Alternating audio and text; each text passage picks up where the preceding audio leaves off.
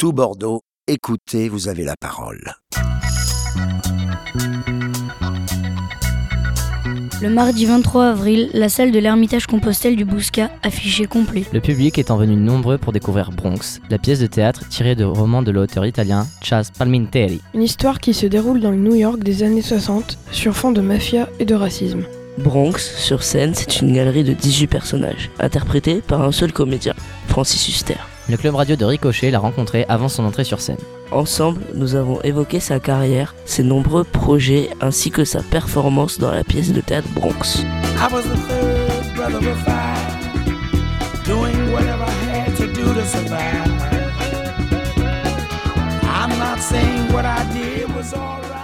Bonjour Francis Huster, nous sommes euh, un club radio de l'association Ricochet avec euh, l'association Tout Bordeaux. Nous allons vous poser deux séries de questions, une première qui va se concentrer sur votre parcours et votre carrière, et une seconde sur votre pièce de théâtre. Vous avez différents projets au cinéma, à la télévision. Vous avez fait un livre et maintenant vous êtes au théâtre avec le Bronx. L'année 2013 est une année très riche pour vous. C'est le grand retour de Francis Huster. Est-ce qu'on peut parler de seconde carrière?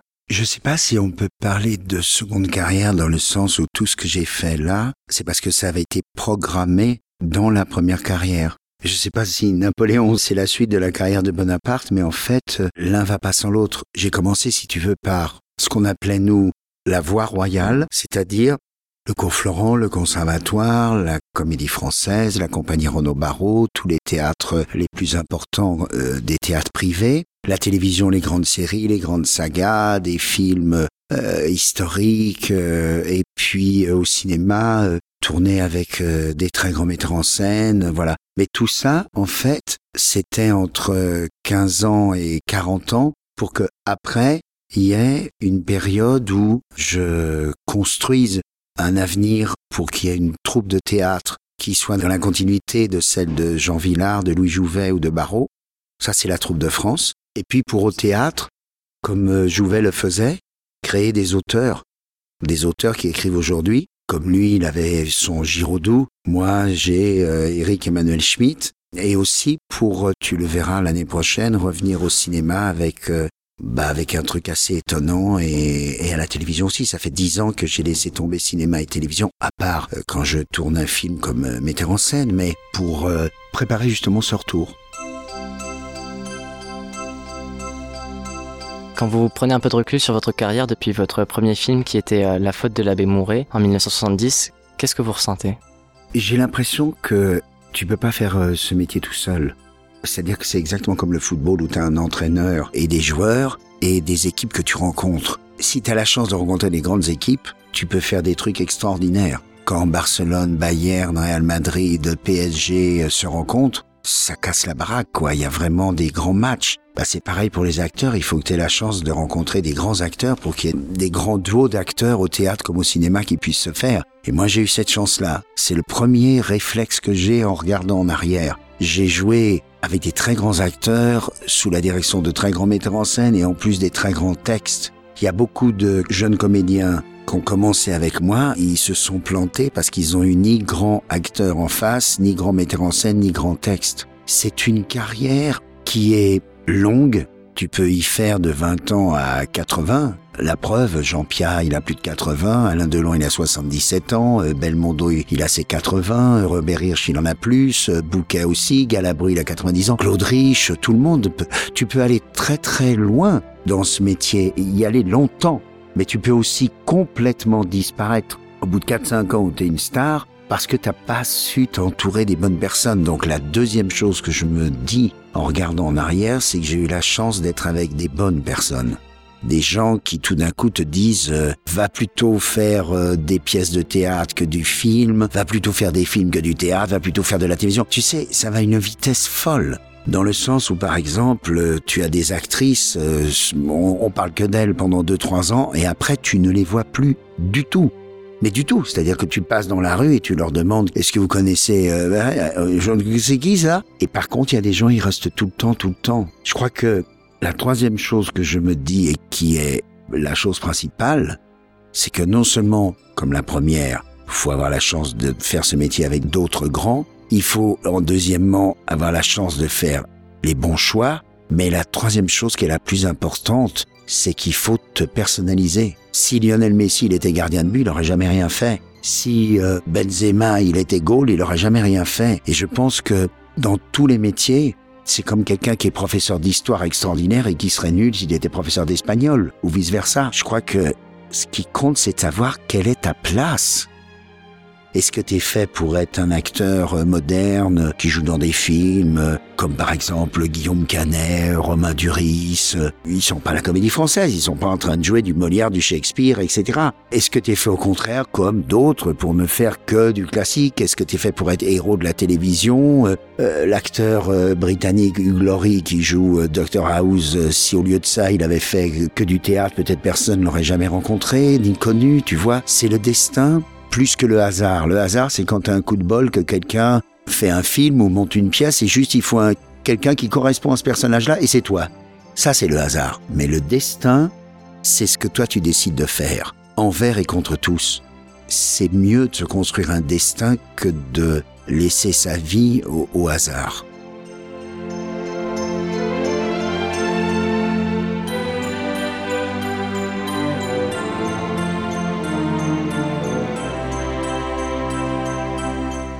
Votre grand-mère a joué un rôle important dans votre carrière car elle vous a donné le goût du cinéma. Quelle serait sa réaction aujourd'hui devant votre carrière et est-ce que vous avez déjà eu l'occasion d'en parler avec elle? J'ai pas eu l'occasion d'en parler avec elle parce qu'elle est morte euh, au moment où ma carrière commençait, mais euh, je crois qu'elle serait très fière que je sois pas tombé dans le panneau de faire euh, des rôles pour l'argent. Il m'arrive des fois, si tu veux, de moi travailler en, en un mois je gagne ce que gagne un autre acteur en une journée. Comme par exemple, là j'ai fait le journal d'Anne Frank, euh, je gagnais en un mois ce qu'un autre acteur gagnait lui en une journée. Mais je voulais absolument faire Anne Frank avec neuf comédiens, avec euh, cette pièce et tout, alors que lui, euh, la seule chose qui l'intéressait, c'était de faire du one-man show et de, gagner de l'argent. Je pense pas que ma grand-mère aurait préféré ce qu'il fait plutôt que ce que je fais là. À 15 ans, vous décidez que vous serez comédien. Comment vos parents ont-ils accueilli cette nouvelle? Ma mère très bien, mon père très mal. Mon père, il pensait que je serais euh, médecin, donc euh, il m'a donné une paire de gifles et puis il m'a dit je te parle plus. Et il m'a pu parler. Jusqu'au jour où je suis entré à la comédie française, dont ça a duré pas mal de temps. Et ma mère, elle m'a soutenu tout le temps de A à Z. Alors une fois que je suis entré à la comédie française, mon père m'a reparlé. Parce qu'il pensait que pour faire le métier d'acteur, euh, fallait pistonner, fallait euh, vous dire c'était c'était pas bien vu hein cette époque d'être acteur, comme d'être chanteur. Quand t'étais chanteur, la plupart du temps, les gens ils considéraient que t'étais un voyou quoi. Ouais. Et c'est vrai que sans ma mère, sans l'appui de ma mère, j'aurais quand même fait ce métier, mais j'aurais été moins vite en haut parce que je le faisais plus pour elle que pour moi au début pendant les deux, trois premières années. Enfin, plus pour elle dans le sens où je voulais absolument réussir à toute vitesse pour que, justement, euh, montrer que c'est elle qui avait raison et pas mon père. Vous avez été élève puis enseignant au prestigieux cours Florent. Quel est le conseil que vous donneriez à un jeune comédien? J'ai un seul conseil à donner. Tu peux faire ce métier, quelle que soit ta religion ou ton physique. Il y a des actrices qui sont des grosses boulottes, euh, moches comme tout. Euh, tu les verrais dans la rue, tu te détournes tellement elles,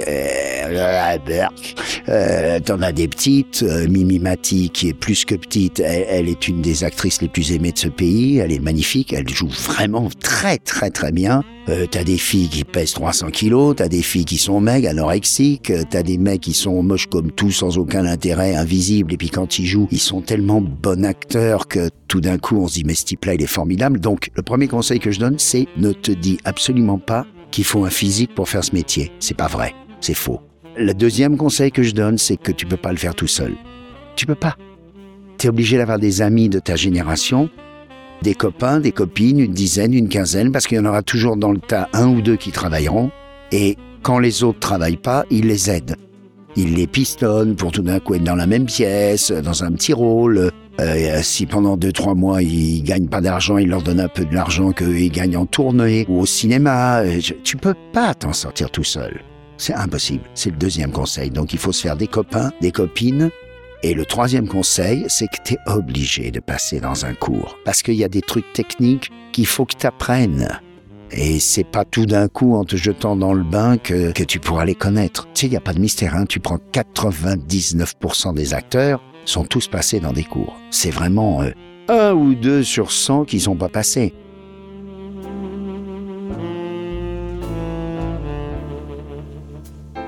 En 1981, vous délaissez les planches de la comédie française pour le cinéma. Qu'est-ce qui a motivé ce choix?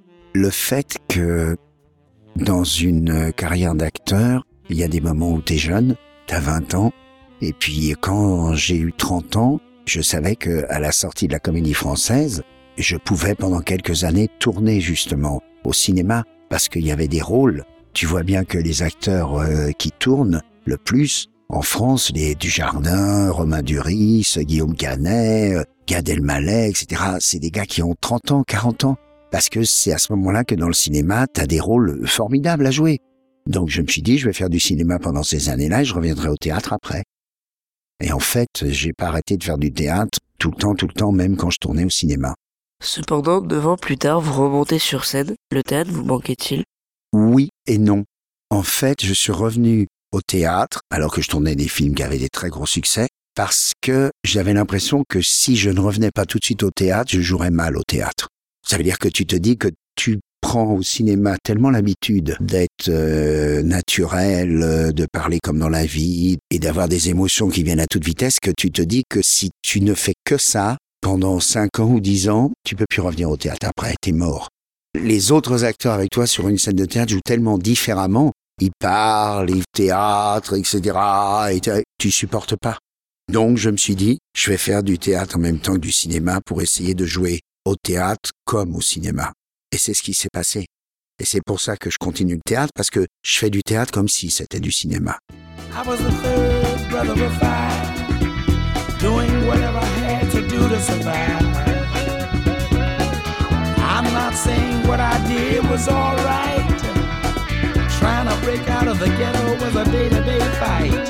Vous avez également réalisé plusieurs films pour le cinéma et la télévision. Jean-Paul Belmondo a fêté ses 80 ans il y a quelques jours. Vous avez participé à son retour au cinéma en 2008 en lui offrant le rôle principal du film Un homme et son chien. Comment s'est passé le tournage avec cette icône du cinéma français?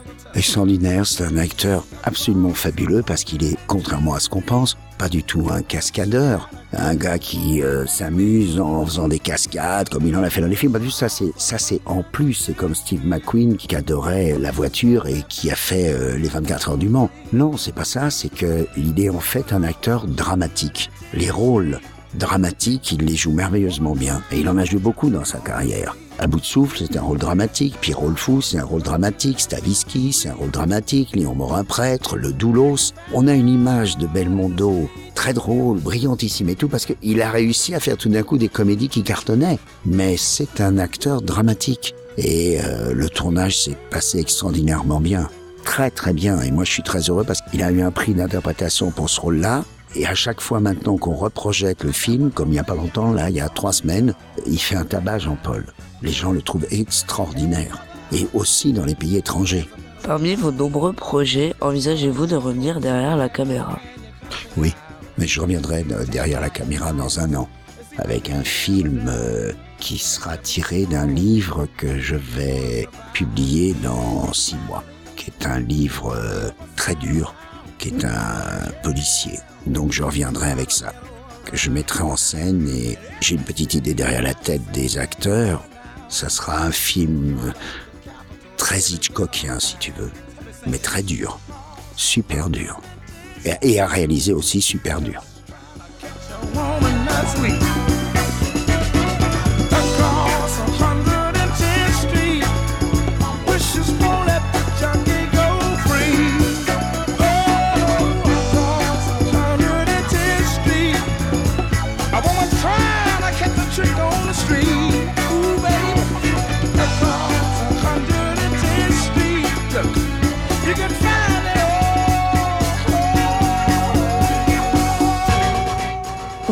Sur la scène de l'Ermitage Compostelle dans quelques minutes. Dans quel état d'esprit êtes-vous? Ça fait 300 fois que je joue cette pièce et je sais qu'elle est extraordinaire. Avant chaque fois que je joue cette pièce, je suis euh, mort. Elle est très très dure. J'ai joué des personnages insensés dans des grands spectacles énormes, Lorenzaccio, Hamlet, Cyrano, j'ai tout fait. Mais ce Bronx-là est très très dur parce que c'est une pièce pas longue, mais très difficile à interpréter parce qu'il y a 18 personnages et qu'il faut aller à toute vitesse. C'est comme une descente en ski. Je peux pas m'arrêter. Alors de la salle, on s'en rend pas compte parce que on suit l'histoire, on se, bon, avant chaque représentation de Bronx, je suis beaucoup plus mort qu'à l'arrivée. À l'arrivée, si tu veux, je suis libéré. Qu'est-ce qui vous a plu dans cette histoire qui, rappelons-le, est une adaptation de Bronx, le roman de l'auteur italien Chaz Palminteri? Ce qui me plaît dans Bronx, c'est que c'est une histoire vraie et que c'est une pièce contre le racisme, contre tout ce qui est, à mon avis, euh, indigne dans la vie des gens et je trouve que c'est très bien qu'on entende ça. J'ai l'impression que on est dans un univers de mafieux, comme les films de Scorsese et de De Niro, de Coppola, mais il y a une morale dans cette histoire et je la trouve vraiment très très bonne. Lors de votre préparation, avez-vous vu Il était une fois le Bronx, l'adaptation pour le cinéma réalisée par Robert De Niro? Je l'ai vu, j'étais très surpris parce que c'est un film culte, très très bien réalisé, on se dirait vraiment dans les années 60. De Niro est formidable et Palminteri aussi dans le rôle de Sonny, le mafieux. Mais j'ai été surpris parce qu'en fait, il a suivi la pièce de A à Z, même dans les dialogues. À part deux ou trois phrases, c'est vraiment la pièce intégralement. Et ça m'a beaucoup aidé de voir le film parce que je me suis rendu compte qu'il n'y avait pas de temps mort. Ce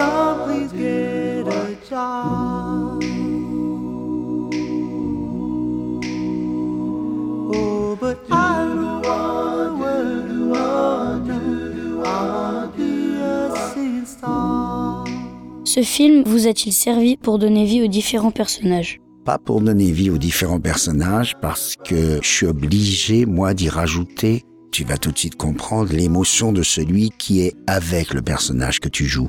Eux, à l'écran, la caméra, elle est sur le personnage qui est en train de parler. Oui, bien joué était un gros plan sur lui. Mais moi, je suis obligé de jouer pas seulement celui qui parle, mais celui qui écoute celui qui parle. Donc il y a toujours une demi-seconde, une seconde de réaction, tu, tu le verras tout à l'heure, et c'est ça qui est très difficile. Vous, vous croyez qu'on fait l'acteur que quand on parle, mais on fait l'acteur aussi quand on parle pas. Sur scène, vous êtes seul et vous incarnez 18 personnages. Une vraie performance pour un comédien. Quelle a été votre préparation pour faire exister autant de personnages? C'est une très très bonne question. Et je vais te dire la réponse qui va te surprendre c'est qu'en fait, j'ai travaillé différemment chacun. J'ai commencé par prendre les sept ou huit répliques d'un personnage et je ne travaillais que ça, pas, pas ce que lui répondaient les autres, que ses répliques à lui. Après, j'ai pris un autre personnage et j'ai fait pareil, que ses répliques à lui. Ce qui fait que je me suis physiquement cimenté comment je disais ses répliques à ce personnage-là et mon corps je l'ai cimenté aussi par rapport à la position quand il dit cette phrase, la position quand il dit l'autre. Et après, à peu près un mois, de chacun des personnages pendant deux, trois jours à le travailler, j'ai tout mis ensemble. Ce qui fait que mon corps, instinctivement, s'est positionné et c'est pour ça que j'ai pu avoir quelque chose de très rapide. Mais ça a été très dur. Très dur.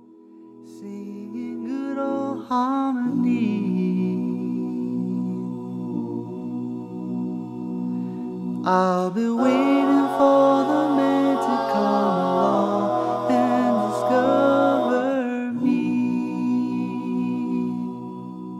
Auriez-vous accepté de participer à ce projet si vous n'aviez eu qu'un seul rôle à jouer? Non. Non, parce que j'avais déjà fait euh, des monologues, comme Waterloo par exemple, où je racontais l'histoire de la bataille de Waterloo. Je voyais pas l'intérêt de refaire un truc où il y a un personnage qui parle. Alors maintenant que j'ai fait Bronx, après j'ai donc voulu faire une pièce avec beaucoup de personnages, donc Anne Frank, où on était neuf comédiens, et là, je vais faire une pièce, L'affrontement, à partir de dimanche, qui est l'histoire de deux prêtres qui s'engueulent, qui se cognent. Une pièce extraordinaire, qui était aussi un film avec Jack Lemmon qui s'appelait Mass Appeal. Lemmon a été jusqu'aux Oscars avec ce film et c'est une sacrée pièce, très très forte. Donc tu vois, j'essaie de varier une fois une pièce seule, une fois une pièce à deux, une fois une pièce à dix. Euh, le problème, c'est que des fois, il m'arrive de jouer les trois en même temps. Cette histoire raconte l'histoire du parcours de Cologio, un enfant de 9 ans qui est à la recherche d'un héros, d'un modèle, éloigné de son père, un discret chauffeur de bus. Quand vous aviez le même âge que Cologio, quels étaient vos modèles et votre père en faisait-il partie? Mon père en faisait partie en tant que sportif. Il m'obligeait à faire beaucoup de vélo. Il était fou de vélo et je faisais du vélo avec lui. J'aimais beaucoup mon père de ce côté-là, moins d'un autre côté, mais de ce côté-là, oui. Moi, mes héros, c'était justement Jacques Anquetil et pas Poulidor. Alors que mon père aimait Poulidor, moi j'aimais Anquetil. Fausto Coppi, Charlie Gaulle. Enfin, c'était des héros de vélo, Eddie Merckx, euh, voilà. Et euh, les héros de football, Copa, Fontaine, euh, tous les joueurs de l'équipe de, de foot, la première grande équipe française en Suède, Juste Fontaine, et que j'ai rencontré après, je les ai tous rencontrés. J'avais aussi des héros en automobile. Mon père c'était Fangio, moi c'était Jim Clark qui s'est tué, c'était Bruce McLaren qui s'est tué, Jack Brabham qui s'est tué. Tous les héros que j'avais en, en, Formule 1, ils sont tous tués, les uns derrière les autres. Bon, alors donc j'ai arrêté d'avoir des héros en Formule 1. J'avais aussi euh, des héros dans la littérature, et là c'était surtout euh, Molière et Camus. Mais politiquement, euh, j'avais pas tellement de héros. de Gaulle et Bonaparte, pas Napoléon, mais Bonaparte au point de vue euh, chanson, euh, mes héros c'était Elvis Presley, euh, les Beatles et pas les Rolling Stones, Jacques Brel, Edith Piaf et pas Léo Ferret. Ou j'avais des goûts très intello. Ce qui m'intéressait, c'était ce que faisaient les gens dans la vie. Ceux qui étaient un peu nazes, je les aimais pas.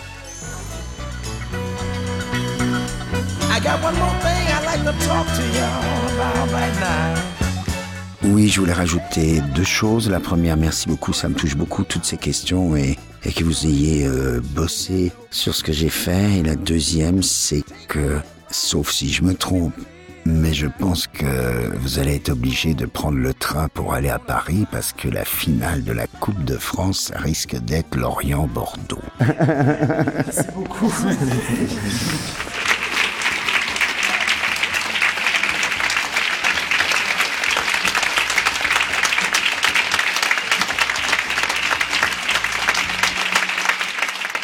L'association Ricochet remercie Francis Huster de s'être prêté au jeu avec attention des questions du Club Radio. Merci à Madame Mandard et à l'équipe de l'Ermitage Compostelle pour leur accueil chaleureux, à Laurent et à l'association Tout Bordeaux de nous avoir donné la parole. Un grand bravo à nos reporters, Julien, Lucien, Xavier et Arnaud. À très bientôt sur toutbordeaux.net pour une prochaine émission du Club Radio de Ricochet. Tout Bordeaux, écoutez, vous avez la parole.